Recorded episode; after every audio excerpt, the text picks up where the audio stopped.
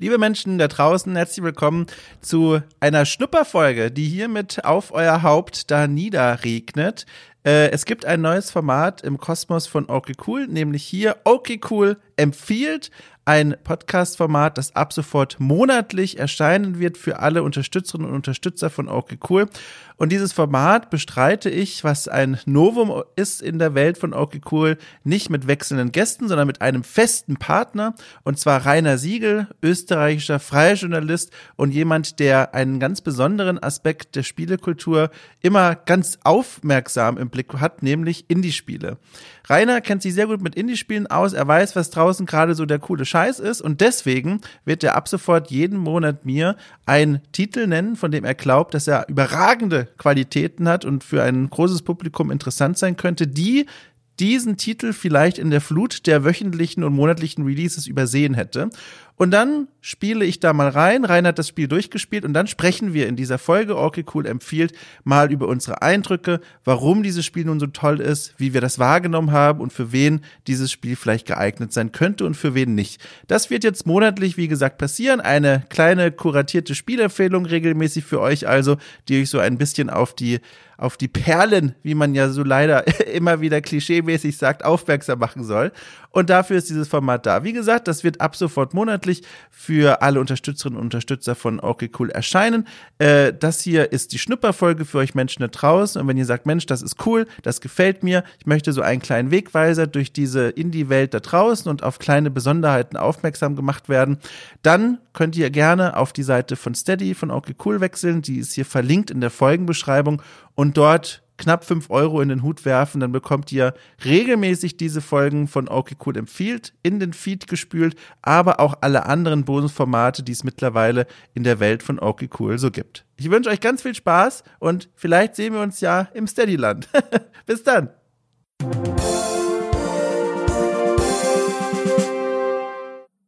Herzlich willkommen, liebe Hörerinnen und Hörer, zu der allerersten Folge von Okay Cool empfiehlt, dem Format hier bei Okay Cool, wo wir euch mal was Gutes tun wollen, wo wir sagen, Mensch, jede Woche erscheinen hunderte, wenn nicht tausende Videospiele da draußen und wenigstens einmal im Monat wollen wir unsere Angel in dieses Meer halten und euch so einen richtig schönen Fisch auf den Teller legen. Und wenn ich wir sage, man ahnt es schon, meine ich natürlich nicht nur mich, sondern auch meinen Mitstreiter, der ab sofort dieses Format mit mir bestreiten und begleiten wird, nämlich Rainer Siegel. Hallo Rainer. Hallo Dom. Na, endlich geht's mal über Videospiele. ja. ja, und direkt in der ersten Folge lassen wir so richtig die Hosen runter. Also wilde Party. Also thematisch sind wir quasi absolut dort, wo die Explosionen stattfinden, nämlich wir spielen, wir haben ein Spiel gespielt über Politik. ja, genau, der First, First Person Thinker eigentlich. Ja, ja richtig, ein First Person Thinker. Genau, ganz kurz bevor wir zu dem Spiel kommen, damit die Leute wissen, was jetzt hier passiert. Also dieses Format sieht immer so aus, so, äh, hier der, der Modus operandi. Der Rainer legt mir vor der Aufnahme irgendwann mal ein Spiel vor die Tür und sagt, guck mal, das finde ich toll, weil er kennt sich da sehr gut aus, er hat auch immer die neuen Releases immer gut im Blick. Und dann schaue ich mir das auch an und spiele so ein paar Stunden rein und und dann äh, werde ich hier Rainer im Rahmen des Formats mit Fragen bewerfen, die mich zu dem Spiel interessieren, die ich mir auch vorstellen könnte, die euch da draußen interessieren. Und daraus ergibt sich dann hoffentlich für euch so ein guter Eindruck zu diesem Spiel, dass ihr selber entscheiden könnt, Mensch, das ist eine gute Empfehlung oder ja, ich warte mal auf nächsten Monat, wenn die nächste Folge erscheint. Das ist die Idee von diesem Format. Genau, und der Fokus liegt auf kleinen Spielen. Also wir empfehlen nicht das neue Call of Duty. Und das hat auch zusätzlich den Vorteil, nicht nur, dass ihr etwas kennenlernt, was ihr vielleicht noch nicht gekannt habt, sondern die Spiele sind auch nicht teuer. Das ist schön. Man kann sich die meisten Richtig. davon wirklich toll leisten. Das ist so wie ein doppeltes Döner-Menü oder so in diese Richtung. also, letztens, äh, ja. bitte. Na. Äh, ich hab, wollte nur sagen, ich habe letztens darüber nachgedacht, wann ich zuletzt eigentlich einen Döner gegessen habe. Und der ist ja verbunden mit dem Gang zur, zur Dönerbude. Und mein Gott, wie lange ich schon nicht mehr in der Nähe einer Dönerbude war. Das ist so krass. Das ist so krass. ja, so das die, fehlt mir richtig. Die Erinnerung an die nostalgische Freiheit, so draußen sein, Menschen treffen, Party machen, Döner essen. Ja. Aber hier Freiheit ist ja ein gutes Stichwort, denn genau. ich habe schon gesagt, äh, dieses Spiel Suzerain äh, ist ein Spiel, das sich äh, nicht nur also um freiheitliche Grundwerte dreht, sondern um Politik im Allgemeinen.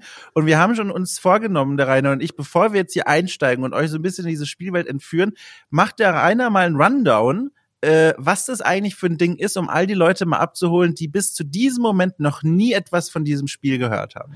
Ganz genau. Ähm, Suzerain, das ist eine, ich sag's ganz deutlich, damit wir gleich alle verscheuchen, eine Visual Novel eigentlich. Und ich schicke voraus, ich mag keine Visual Novels. Visual Novels, jeder, der sie mag, hat meinen Segen, aber es ist normalerweise wirklich nicht mein Genre. Ich lese gerne ein Buch, ich spiele gerne ein Spiel. Äh, tja, die Mischung davon mag ich nicht unbedingt so zu meinen Lieblingsgenres zählen. Suzerain ist eine Visual Novel, aber eine ganz besondere, nämlich es ist zugleich ich würde mal sagen, eine Politsimulation. Und auch das interessanterweise ein Genre, das mich normalerweise auch nicht so vom Hocker reißt. Also schon zwei schlechte Ausgangssituationen hier. Aber die Kombination dieser beiden Dinge funktioniert in Suzerain wirklich hervorragend. Deshalb habe ich es heute mitgebracht. Das Spiel stammt von einem Hamburger Entwicklerstudio und ist allerdings vollständig auf Englisch. Das muss man gleich am Anfang sagen, denn es gibt wirklich viel zu lesen hier. Und es handelt von Politik, kann man sagen. Also es geht nicht konkret um ähm, zeitgeschichtliche Politik in unserer realen Welt, sondern es spielt in einem, würde ich mal sagen, Paralleluniversum. Äh, es ist alles ein bisschen ähnlich wie bei uns. Das heißt, es spielt auf einem Kontinent ähnlich wie Europa. Das ist Europa nachempfunden und zwar dem Europa ja, der 50er Jahre, also nach dem Zweiten Weltkrieg. Und die Geschichte ist auch nicht die reale Weltgeschichte, sondern auch die ist erfunden. Man kann sich das ein bisschen so vorstellen, ja, es ist so nach dem, es ist, es ist eine, ja, es ist Game of Thrones in den 50er Jahren mit Fantasiestaaten, könnte man ungefähr zusammenfassend sagen. Das heißt, ähm, es spielt in einem fiktiven Land namens Sordland. Das liegt äh, inmitten eines Kontinents, der so ein bisschen ähnlich wie Europa funktioniert. Und Sordland kommt aus einem Bürgerkrieg und aus einer langen Phase äh, der nicht demokratischen Staatsführung. Das heißt, es war eine Diktatur. Es gab einen kommunistischen Regierungschef. Es öffnet sich langsam. Und ganz zu Beginn des Spiels erhalten wir in der Gestalt des neuen Präsidenten äh, Anton Rain ja, die Macht über das Schicksal dieses Landes künftig zu entscheiden, indem wir zum neuen Präsidenten gewählt werden. Und wir haben jetzt im Verlauf der nächsten Spielstunden, es ist wirklich relativ umfangreich das Ganze, die Möglichkeit jetzt die Politik und die Geschicke dieses fiktiven Landes so zu lenken, wie uns das am besten gefällt. Und ich finde ganz interessant, dass dieses Spiel, man navigiert zumindest so weit, wie ich es bisher gespielt habe, vielleicht kannst du es ja noch um irgendwelche anderen Eindrücke ergänzen, vor allem äh, steuert über Meetings, über Textblasen, die sich über einen ergießen, über Gespräche, denen man folgt, über Lageplanzusammenfassung, an deren Ende man dann immer wieder als der, der Anführer dieser Nation Entscheidungen trifft. Und das finde ich ganz interessant. Also du hast Visual Novel gesagt, ich habe hier mir aufgeschrieben, das ist ja auch da so ein bisschen verwandt, so ein bisschen Text-Adventure, ne? Also so kam mir das die ganze Zeit vor. Text-Adventure mit Interface. Ja, es ist ein modernes Text-Adventure, muss man sagen. Also wenn ich klassisches Text-Adventure höre, dann denke ich, alter Sack ja immer gleich an Parser und Zorg und Infocom ja. und Text eingeben und so. Das ist hier gar nicht der Fall. Ich habe ein E-Mail-Interview mit einem der Macher dieses Spiels äh, geführt und er hat als eine der Inspirationen 80 Days genannt, falls das bekannt mhm. ist. Das ist von Inkle Studio, ein britisches äh, Interactive Fiction Studio und das ist ein wunderbares Spiel. Auch das müsst ihr spielen bis zum nächsten Mal. Es ist dann Test, ich sag's gleich. Ähm, 80 Days ist ein modernes Text-Adventure in dem Sinn, dass eben kein Text eingegeben wird, sondern das gelesen wird und das ausgewählt wird. So ist es bei Suzerain auch. Das ist ähm, der Visual Novel-Anteil, den ich erwähnt habe. Das heißt, äh, wir führen Gespräche, es gibt immer wieder Dialog- und Konversationssituationen und äh, wir können auswählen, wie wir uns verhalten beziehungsweise was wir antworten. Das klingt jetzt eigentlich so von weitem nach einem extrem weit verzweigten Multiple-Choice-Baum. Ja, mhm. so ist es auch. Äh, allerdings, ich würde sagen, mit ein paar Einschränkungen beziehungsweise Erweiterungen. Der Text insgesamt hat 450.000 Wörter. Das ist jetzt eine sehr abstrakte Zahl für Menschen, die nicht äh, Wörter gegen Geld schreiben, so wie wir. Mhm. 450.000 Wörter, das ist der Herr der Ringe, sage ich mal. Wahnsinn. Das heißt, in diesem Spiel steckt so viel Text wie in allen drei Bänden von, äh, von, von Tolkien. Und ähm, die sieht man allerdings nicht alle natürlich bei einem Durchgang, weil man ja Entscheidungen trifft. Das heißt, man, man liest nicht den gesamten Text und man sieht nicht alles, was passieren kann, sondern wenn man was anders machen wollte, muss man ganz von vorn anfangen. Das Spiel ist ziemlich gnadenlos, nämlich wenn man mal eine Entscheidung getroffen hat, ja, dann war's das mit der Entscheidung, die ist dann fertig. Ähm, und das finde ich eben das Interessante dran, dass eben hier nicht nur dieser Entscheidungsbaum stattfindet, sondern dass im Hintergrund, und das ist eben das, was es einzigartig macht, meiner Ansicht nach, im Hintergrund äh, ist eine Politsimulation in gewisser Weise. Mhm. Das heißt, es wird die Entscheidungen, die wir hier treffen, die werden im Hintergrund äh, abgewogen und eingeordnet und die werden in ein, in ein Wirtschafts- und Politikmodell mehr oder weniger gegossen. Und da finde ich, das ist der große Unterschied zu anderen Politikspielen. Ich weiß nicht, ob du, ob du Politikspiele oder, oder diese Art von Wirtschaftsspielen eigentlich gespielt hast.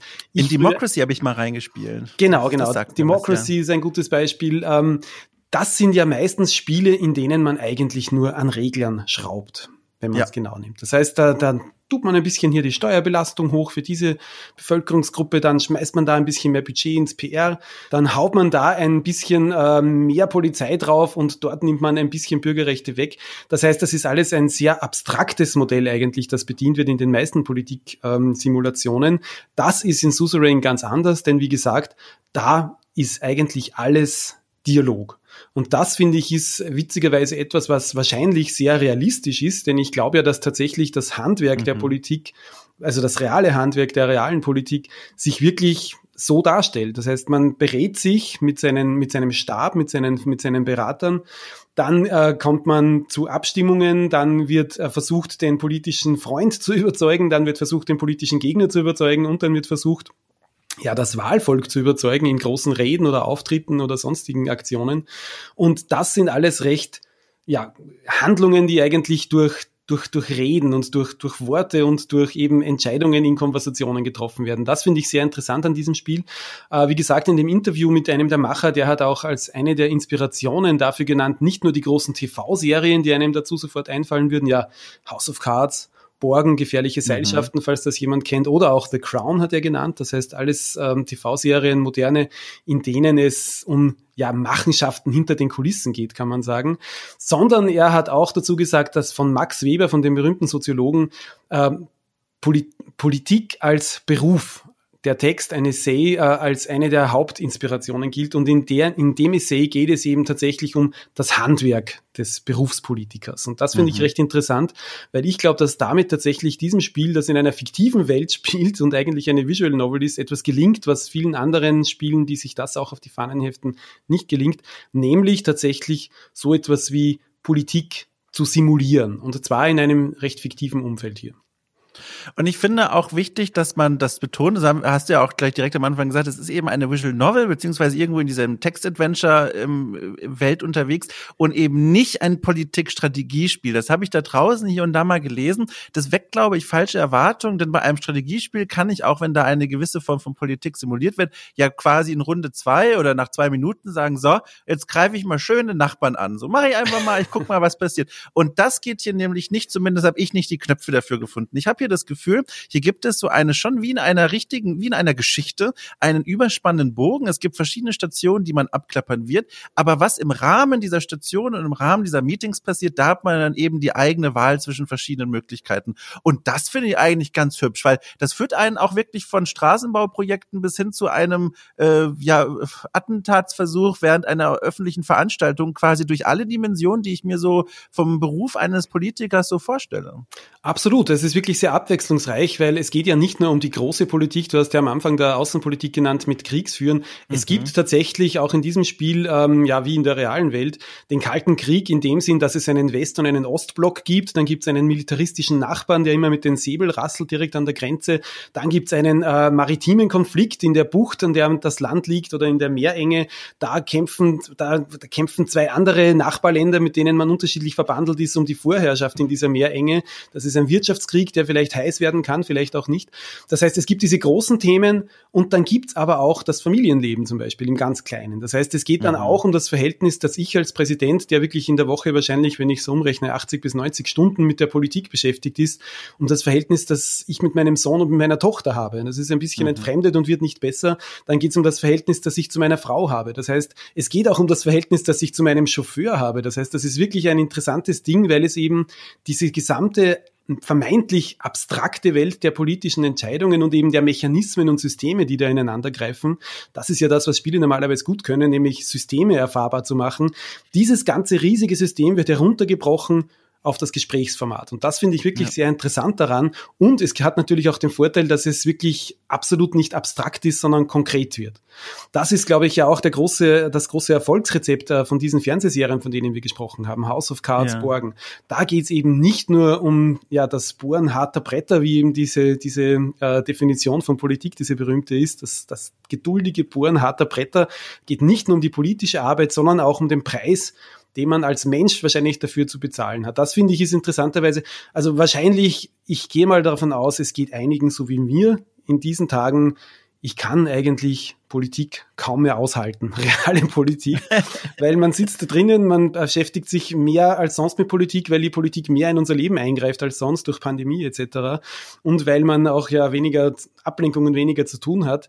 Für mich hat Suzerain ein bisschen ähm, ich will nicht sagen, ein Verständnis für, für, für, für die, die Politiker, die wir haben, bewirkt. Das wäre ein bisschen zu viel gesagt, bin nach wie vor unversöhnlich mhm. in vielerlei Hinsicht. Aber es hat ein bisschen ähm, ein Bewusstsein in mir geschaffen, was diese, dieses Leben in der Politik höchstwahrscheinlich für einen Tribut verlangt. Das ist, ja. mag man als banale Erkenntnis äh, ansehen, aber ich finde es auf jeden Fall immer interessant, wenn ich aus Spielen irgendwas mitnehmen und lernen kann. Ich glaube, das wäre es in dem Fall. Was ist denn so deine Einschätzung? Wie viel politisches Vorwissen muss man denn da mitbringen? Sollte man sich da schon zumindest auskennen mit den wesentlichen äh, Aufgaben eines Politikers, eines Staates? Oder ist das Spiel auf der, im anderen Extrem vielleicht sogar so niedrigschwellig, deine Einschätzung nach, dass man dann sogar ein Interesse für Politik entwickeln kann? Also, wer, wie hoch ist denn da so diese politische Einstiegshürde? Also Einstiegshürde ist schwer zu sagen. Ich habe allerdings schon, ich, man muss schon sagen, wenn man sich für Politik eigentlich nur insofern interessiert, als es mehr oder weniger das ist, was passiert, bevor ich endlich in den Krieg ziehen darf, ja, das wäre zu wenig, meiner Ansicht nach. Also mhm. das wird nicht befriedigt. Man muss sich schon, ähm, man muss sich schon ein bisschen, man muss ein, ein bisschen Interesse am politischen Prozess an sich mitbringen. Also mhm. jetzt, man muss nicht Politikwissenschaften studiert haben im ersten Semester oder so. Man muss auch nicht die gesamte Nachkriegsgeschichte Europas auswendig äh, wissen wissen. Aber es schadet auch hier natürlich nichts, wenn man einige der Andeutungen oder zumindest Verwandtschaften, die es in dieser fiktiven Welt zur Realität gibt, wenn man die zumindest ein bisschen einordnen kann. Wer in dieser fiktiven Welt die Westmächte, die kapitalistischen und wer die kommunistischen Mächte sind, das erfährt man wirklich relativ schnell. Also das ist solche großen Andeutungen, die werden ganz schnell verständlich.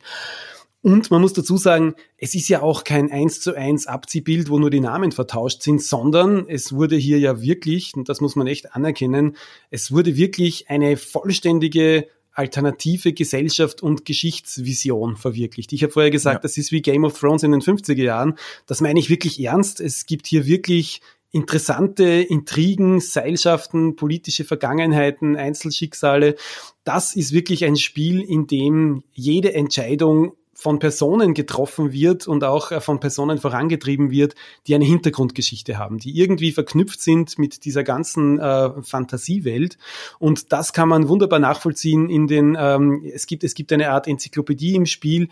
Äh, das heißt, das sind Hypertext-Links, wenn eine Person vorkommt oder eine Partei oder ein anderer Eigenname, dann kann man da draufklicken und dann geht ein Fenster rechts auf und da wird erklärt, wer das ist. Das ist ein Industrieller, der hat mit dem vorigen Regime irgendwie Geschäfte gemacht und hat Verbindungen zum Ausland und ist vielleicht ein Spion, vielleicht auch nicht. Das klingt jetzt sehr äh, systematisch, wie ich das aufzähle, aber das ist alles in Text.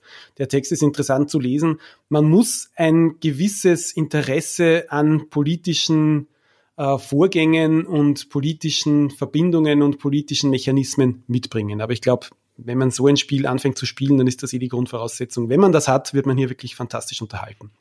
Ja, ich habe auch das Gefühl gehabt, das Spiel umarmt auch einen, also wortwörtlich umarmt Neuankömmlinge in der Welt der Politik. Also ich persönlich interessiere mich schon sehr dafür, aber ich kann es nicht behaupten, irgendwie so ein äh, Gemeinschaftskundebuch auswendig zu lernen äh, zu können innerhalb von Minuten. Also äh, ich glaube, ich entspreche so dem Durchschnitt, habe ich das Gefühl, hier in Deutschland politisch interessiert, aber nicht äh, äh viel weiter geht's dann, glaube ich, auch nicht mehr. Ähm, und äh, da finde ich, habe ich das Gefühl gehabt, da nimmt mich dieses Spiel ähm, wohlwollend auf. Zum einen äh, auf dieser Ebene, die du schon angesprochen angesprochen hast, diese Toolbox, was ich fantastisch finde, habe ich schon zu lieben gelernt in Crusader Kings 3, auch. Also anderes Spiel, aber eh, also auch auf eine gewisse Weise sehr komplex und da wird man ebenfalls aufgefangen durch Toolboxes, die so verschiedene Wörter hyperlinken, äh, farblich markieren und dann kann man die anklicken, dann öffnet sich so ein Klosar und der erklärt dann dieses Wort und was sich dahinter verbirgt. Und das finde ich sehr schön zum einen und zum anderen habe ich das Gefühl, diese angesprochenen Meetings, das ist ja so die Hauptverhandlungsform in diesem Spiel, wie die Geschichte vorangetrieben wird. Äh, da sind ja auch immer Leute dabei, die kommen ja nicht einfach rein und sagen, hier, Herr Präsident, ich lege Ihnen hier was hin, machen Sie bitte Kreuzchen ja oder nein, sondern da finden Gespräche statt. Du kannst auch manchmal nachfragen, die, die betten das in den Kontext ein, bestimmte Entscheidung. Wenn du zum Beispiel eine Autobahn, also wenn die Frage ist, möchtest du in einem wirtschaftlich schwachen Gebiet eine, ein Highway reparieren, damit es, damit die Infrastruktur dort gestärkt wird, oder möchtest du lieber, lieber eine Straßenverbindung zwischen den industriell starken Regionen, die ohnehin schon gut unterwegs sind, einrichten, dann wird da ganz genau nochmal erklärt, so das könnten diese und jene Folgen haben wir haben diese und jene Bedenken. Und das finde ich schön. Also man wird da schon, finde ich, mündig in diese Entscheidung hineingeworfen. Absolut. Also es zeigt wirklich einige Mechanismen toll auf. Das finde ich wirklich ist der große pädagogische Aspekt an dem Spiel, kann man sagen. Aber wie gesagt, in dem Interview, auf das ich immer wieder zurückkomme, da hat einer der Macher gesagt, ja, sie hatten jetzt nicht den Anspruch, da jetzt ein, ein pädagogisch wertvolles Spiel zu machen, in dem man etwas lernt, also Edutainment im schlimmsten Sinne, mhm. sondern es ging eigentlich natürlich um die Unterhaltsamkeit.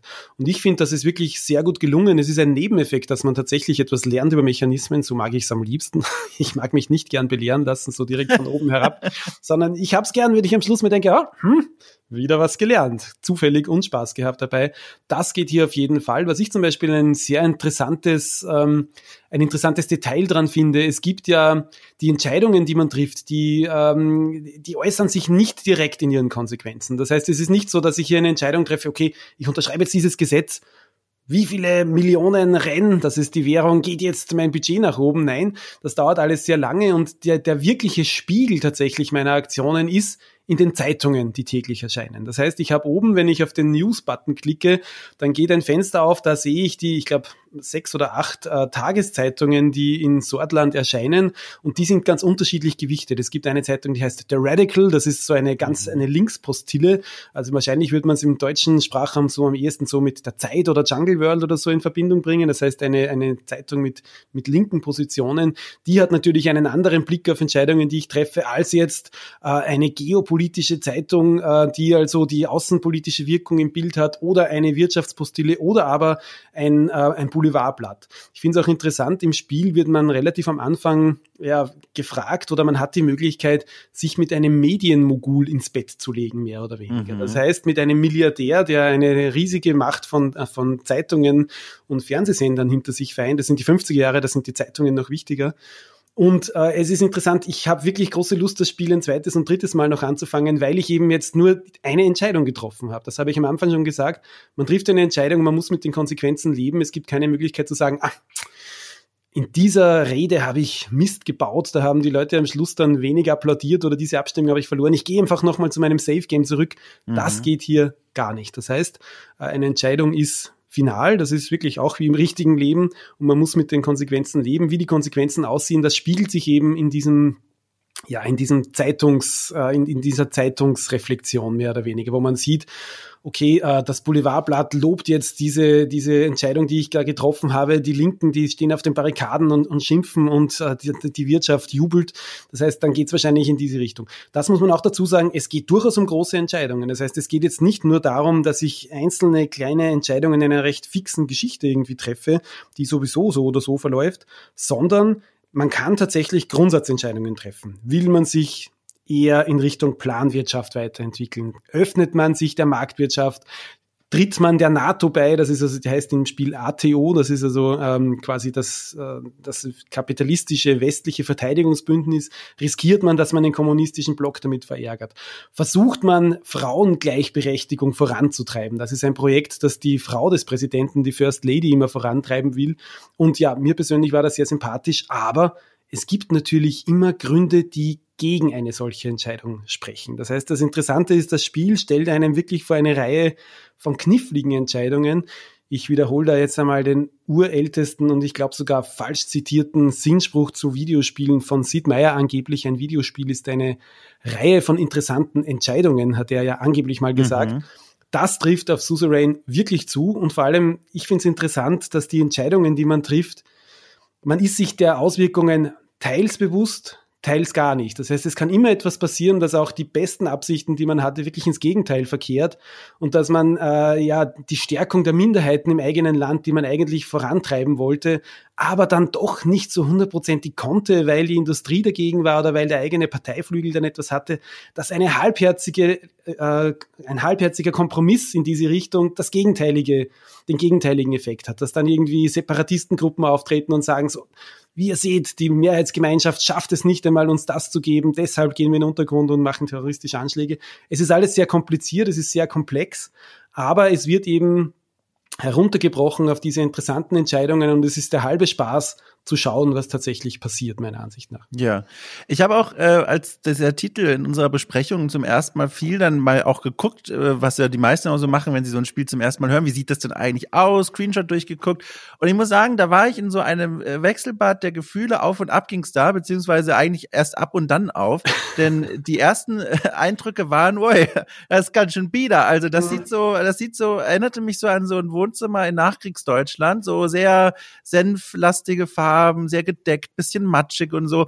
Äh, auch die Porträts haben so einen ganz eigenen Stil der Figuren, die da immer sprechen und die man sich dann durchlesen kann. Das ist so, hatte so auf mich zuerst den Eindruck von, boah, das, das, das, ich kann richtig spüren, wie meine Kehle trocken wird, wenn ich darüber nachdenke, das zu spielen. Das war mein Ersteindruck und habe ich das gespielt und gemerkt, das fühlt sich wesentlich fluffiger an, als die Präsentation und auch das Thema selbst vermuten lässt. Ich glaube, es liegt zu einem wesentlichen Teil einmal darin, dass die Menüs und die Benutzbarkeit, äh, Bedienbarkeit des Spiels eine extrem dynamische ist. Also ich kann jederzeit mitten in einem Meeting mal andere äh, Menüpunkte aufmachen. Ich kann gucken, wie gerade die Kräftegleichgewichte im Parlament sind. Ich kann Klosare lesen. Das funktioniert super flüssig. Das macht was aus. Und zum anderen, die musikalische Untermalung finde ich ist auch eine sehr angenehme. Die wechselt dynamisch, wenn gerade im Gespräch oder wenn, wenn was, wenn was Spektakuläres gerade passiert, irgendwie ein äh, Attentatsversuch oder was weiß ich, dann wird die dramatischer. Aber ansonsten erinnerte mich die immer an so eine Twin Peaks Wanderung, an so, so ein Klimpern so durch den Schwarzwald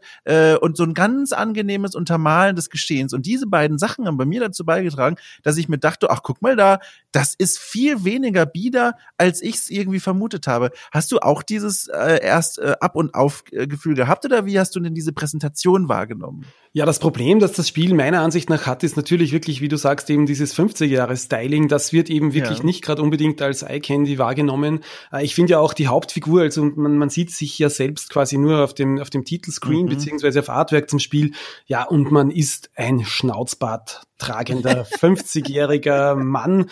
Äh, es ist so ein bisschen anatolisches Hochland, kommt mir da in den Sinn. Der, der mhm. Schnauzer ist wirklich sonst überall schon aus der Mode seit den 50er Jahren. Es stimmt, es stimmt. In den 50er Jahren sahen Staatschefs von äh, allen möglichen Ländern, nicht nur in Mitteleuropa im Realen, so aus.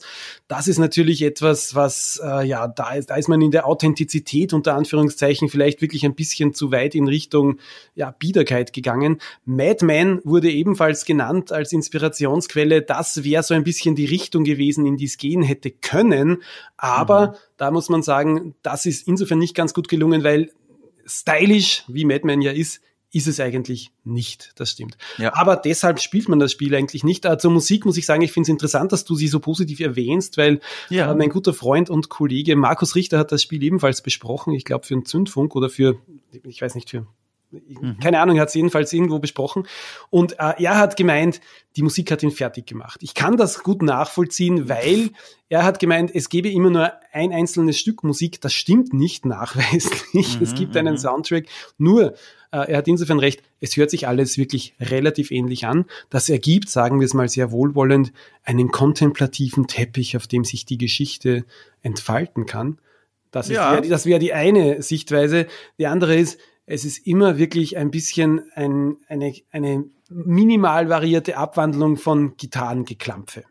Muss man so ja. sagen, das kann man mögen, man kann es nicht mögen. Ich mochte es gern. Nach ungefähr vier bis fünf Stunden mochte ich es nicht mehr so gern.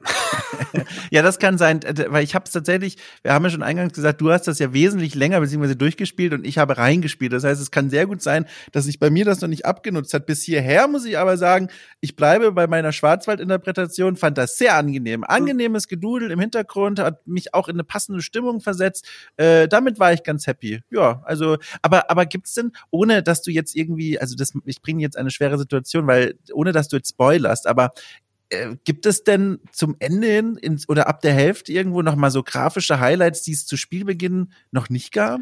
Nein, also das Spiel bleibt äh, relativ konstant, ja. so wie es ist. Es ist eigentlich eine Arbeitsoberfläche. Ich muss auch dazu sagen, ich habe es nicht durchgespielt. Ich habe äh, zwei Partien gespielt. In der ersten bin ich wirklich, was auch selten ist eigentlich in einem narrativen Spiel, ich bin gescheitert. Ich bin kein zweites Mal gewählt worden. Es gibt zwei mhm. Amtszeiten.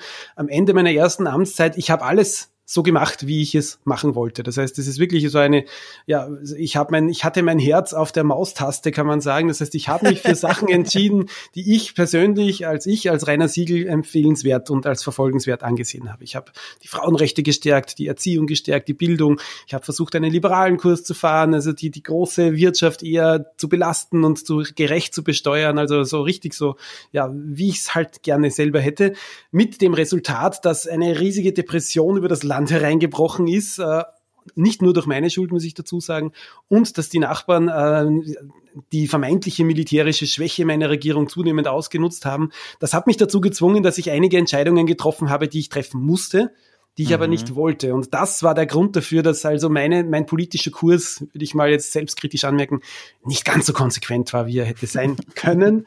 Und das wurde vom Spiel tatsächlich damit bestraft, dass ich schon nach einer Amtszeit abgewählt wurde. Wahnsinn. Also es ist wirklich gut. nicht so, dass sich das Spiel, also es ist nicht egal, was man macht. Das finde ich ist ja immer bei Visual Novels ein bisschen ein Problem. Visual ja. Novels, in Wirklichkeit ist es Mausklick-Simulator 1.0, weil in ganz vielen Visual Novels ist es mehr oder weniger fast egal, was man tut. Man kommt an irgendein Ende und äh, es wird einem halt geboten, was da ist, egal wie man sich entscheidet. Das ist bei Suzerain tatsächlich nicht der Fall. Äh, beim zweiten Durchgang habe ich wirklich ähm, andere Entscheidungen getroffen, auch welche, die ich jetzt persönlich nicht unbedingt treffen würde, mhm. um zu schauen, schauen, was passiert. Es passieren interessante Sachen. Äh, die Frage, die du mir gestellt hast, nein, es ändert sich dadurch grafisch und von der Präsentation her nichts, aber darum geht es eigentlich ja auch gar nicht. Ja. Wie lange bist du denn so dran gesessen, bis du durch warst, so etwa? Ich lese online widersprüchliche Angaben. Wie gesagt, ich habe es nicht ganz durchgespielt. Äh, mein erster ja. Durchgang bis zum, bis zum Game Over quasi, das war also bis zur ersten, Ende der ersten Amtszeit, das waren äh, fünf bis sechs Stunden. Ja, ja. Und ich habe, äh, die, die Entwickler haben gesagt, ähm, zwischen 10 und 12 Stunden bis zu einem Ende des Spiels. Und das glaube ich, und das ist wirklich lang. Es ist mhm. auch tatsächlich ein Spiel, das man meiner Ansicht nach nicht am Stück vier, fünf Stunden spielen kann. Also ich konnte es ja. zumindest nicht, weil es ist wirklich, wirklich, es macht einen wirklich guten Job, einem zu vermitteln, wie fucking verdammt anstrengend dieses Politikerleben wirklich sein muss.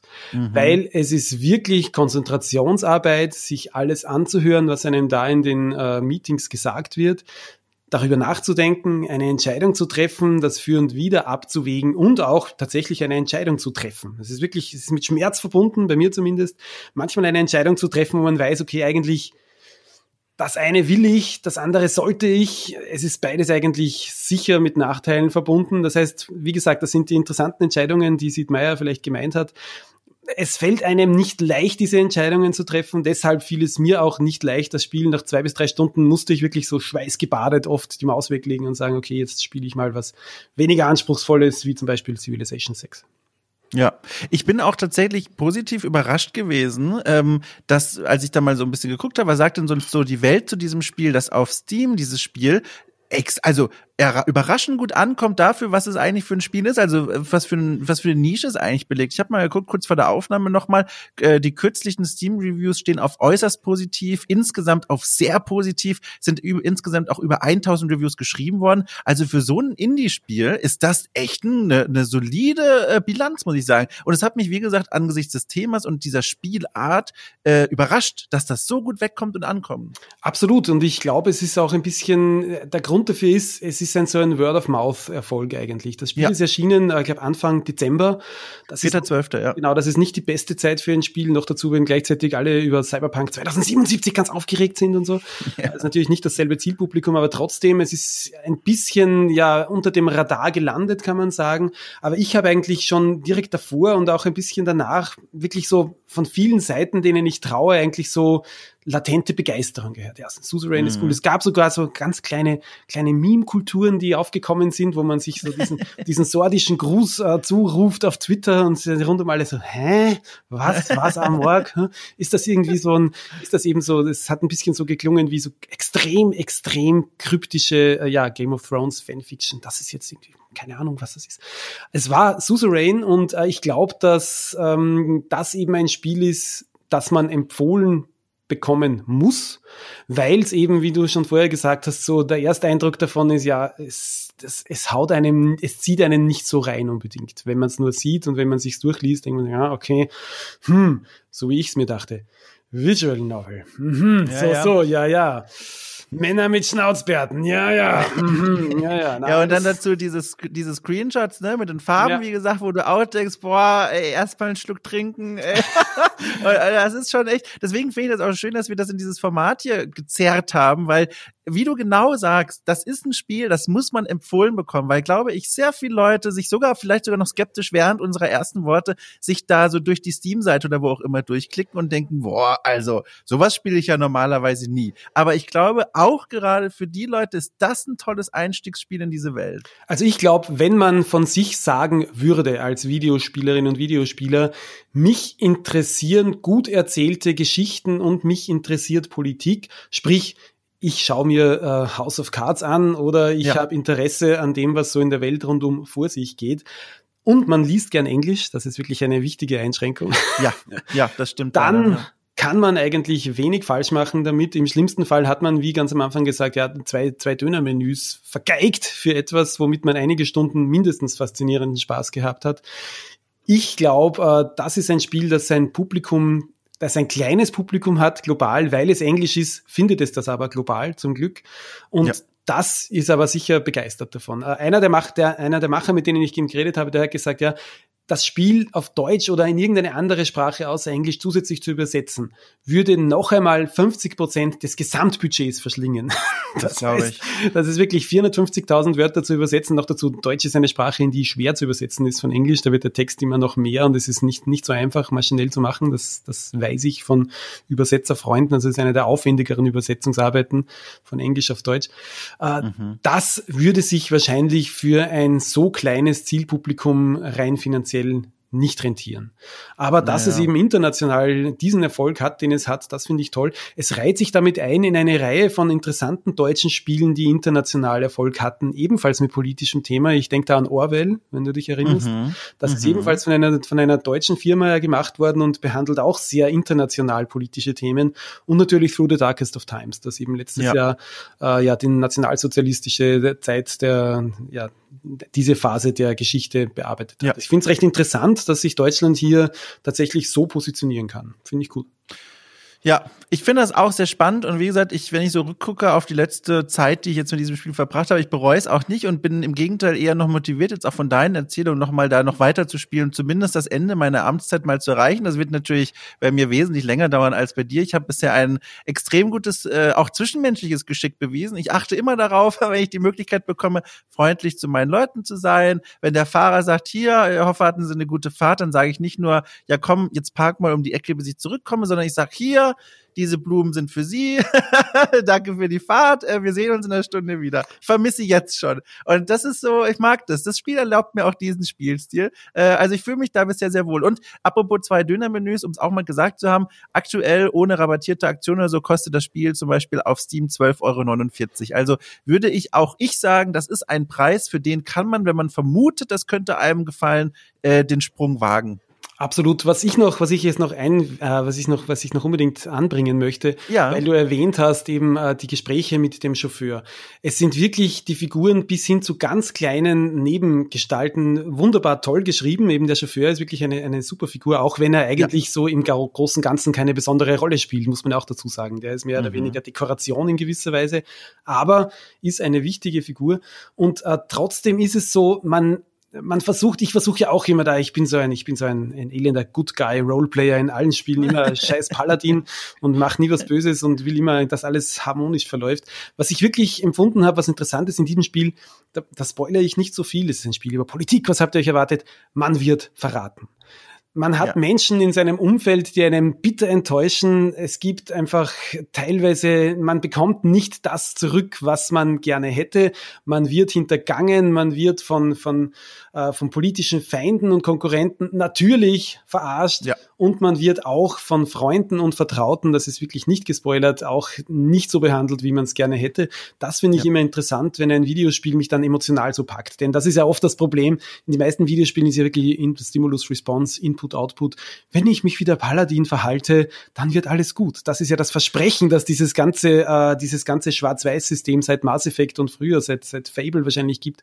Dieses Versprechen wird hier gebrochen. Das finde ich sehr gut, ja. weil das ist wirklich leider Realismus.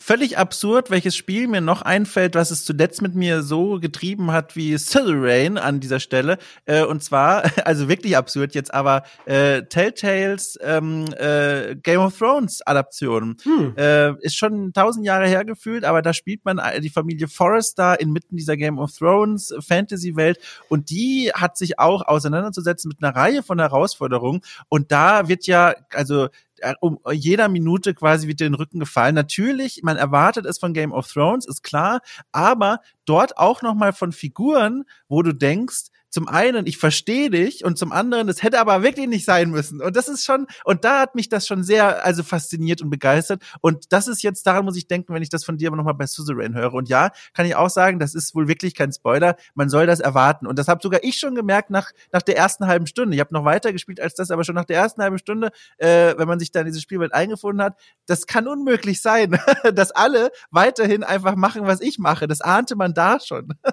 Absolut. Also ich ja. finde wirklich, das Spiel ist aber trotzdem, es klingt jetzt, das wäre es wirklich der, der düse, der düstere Intrigensimulator äh, 2021. Nein, das ist es nicht. Äh, ich möchte vielleicht, äh, wir können ja zum Ende kommen, äh, an meinem Ende meiner ersten Amtszeit, nach der ich da rausgewählt wurde, da war eine wirklich schöne Szene. Man kann sich ja dann am Schluss so aussuchen, das Spiel ist zwar vorbei, aber man hat ja noch ein restliches Leben vor sich. Ich bin ans Meer gezogen, nach Benfi, an die schöne Küste, mhm. äh, habe mich dort in einem kleinen Cottage niedergelassen und das Spiel gibt immer so Auswahlmöglichkeiten, was man damit tut. Und eine der letzten Fragen, die das Spiel einem stellt, ist, after all this, you felt Uh, you, you looked back in bitterness und dann kann man auswählen, ob man jetzt verbittert auf das Leben zurückblickt oder ob man alles anders gemacht hätte oder ob alles schon so passt. Und man kann sich wirklich am Schluss dieses politischen Lebens für die Zufriedenheit entscheiden. Und das fand ich wirklich mhm. wunderschön, denn ich fand am Schluss meines Lebens, ja, ich habe als Schluss, am Schluss dieses Politikerlebens, dieses einen Spieldurchgangs, wo ich wirklich nach der Hälfte des Spiels rausgeschmissen wurde, ich kann für mich sagen, ich habe alles so gemacht, wie ich es jederzeit wirklich wieder machen würde. Ich habe mich nicht verraten. Ich kann eigentlich zufrieden damit sein, was ich geleistet habe, auch wenn das Spiel nicht einmal zu 50 Prozent dadurch ausgeschöpft wurde von mir. Das finde ich ist auch etwas Wunderschönes, wenn ein Spiel es schafft, dass es eben sich nicht nur definiert über diese mechanischen Spielbedingungen, sondern wenn man am Schluss auch etwas über sich selbst gelernt hat. Und ich habe gelernt, wenn ich mir selbst treu bleibe, dann passt das schon. Nicht so schlecht für eine Visual Novel mit, mit Schnauzbartträger als Hauptfigur, finde ich. Das ist wirklich nicht schlecht. Also der Weg ist das Ziel, aber das Ziel ist auch nicht so schlecht. Könnte man hier als Untertitel ja, genau. nehmen. ja, schön. Also ich weiß nicht, möchtest du noch was loswerden? Ich muss sagen, ich bin hier alle meine Fragen losgeworden. Ich habe ein gutes äh, Gefühl für dieses Spiel bekommen. Nochmal auch das auf äh, auch, auch im Hinblick auf das, was noch auf mich wartet. Gibt's noch was, was auf deinem Herzen ruht, oder bist du ein zufriedener Politiker? Ich bin ein zufriedener Politiker. Ich werde mich nochmal in diese Welt stürzen und mal schauen, wie weit ich als zynischer, abgebrühter, sarkastischer Menschenfeind komme. Nein, nein, ich glaube, ich, ich schaffe das nicht. Also große Empfehlung, wirklich, man kann dieses Spiel wirklich empfehlen. Es ist, das kommt noch dazu, wie gesagt, nicht teuer. Es kommt von einem Hamburger Entwickler. Es ist ein ziemliches Einzelstück. Schön. Äh, ich würde sagen, da machen wir einfach einen Strich drunter. Diese Empfehlung haben wir hinausgeblasen, zum ersten Mal in die Welt äh, hinaus, zum zweiten.